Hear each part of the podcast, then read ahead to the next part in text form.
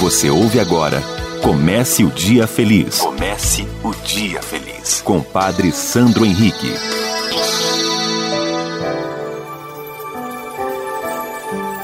Bom dia, minha amiga. Bom dia, meu amigo. Comece o Dia Feliz. Comece e viva esta segunda-feira, retomando as atividades da semana. Então, com muita alegria e ao mesmo tempo com muita gratidão mais um mês que estamos concluindo. É, mais um mês que estamos encerrando. É sinal que nós estamos vencendo. Quando nós olhamos para a nossa vida, sempre temos a certeza de duas situações: ou nós desistimos, ou nós enfrentamos. Então, se nós estamos no último dia do mês de agosto, é porque nós decidimos enfrentar, viver, vibrar e não apenas existir e não apenas se arrastar. Por isso, acredite no seu potencial. O Senhor lhe concedeu a vida e lhe dá a força necessária para que você vença e supere todas as suas dificuldades. Acredite em você. Sabe por quê? Porque o nosso Senhor Jesus Cristo acredita. O nosso Deus e Pai lhe deu a vida. Olha a bênção. O evangelho de hoje está em Lucas, capítulo 4, versículos de 16 a 30. Naquele tempo, veio Jesus à cidade de Nazaré, onde se tinha criado. Conforme seu costume, entrou na sinagoga no sábado e levantou-se para fazer a leitura. Deram-lhe o livro do profeta Isaías.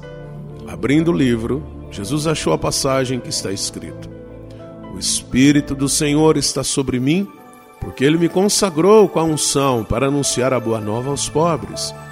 Enviou-me para proclamar a libertação aos cativos e aos cegos a recuperação da vista, para libertar os oprimidos e para proclamar o ano da graça do Senhor.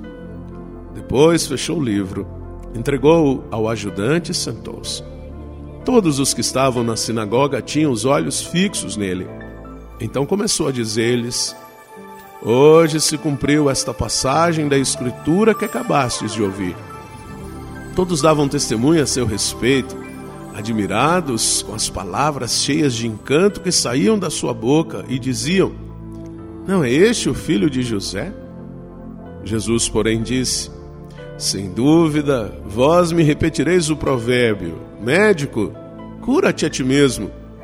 Faze também aqui em tua terra tudo o que ouvimos dizer que fizeste em Cafarnaum. E acrescentou: Em verdade eu vos digo que nenhum profeta é bem recebido em sua pátria. De fato, eu vos digo, no tempo do profeta Elias, quando não choveu durante três anos e seis meses, e houve grande fome em toda a região, Havia muitas viúvas em Israel. No entanto, a nenhuma delas foi enviado Elias, senão a uma viúva que vivia em Sarepta, na Sidônia. E no tempo do profeta Eliseu, havia muitos leprosos em Israel. Contudo, nenhum deles foi curado, mas sim Naamã, o sírio. Quando ouviram estas palavras de Jesus, todos na sinagoga ficaram furiosos. Levantaram-se e o expulsaram da cidade. Levaram-no até o alto do monte sobre o qual a cidade estava construída, com a intenção de lançá-lo no precipício. Jesus, porém, passando pelo meio deles, continuou o seu caminho. Minha amiga, meu amigo, não sejamos opositores de Deus, mas com Ele sigamos o caminho. Reze comigo.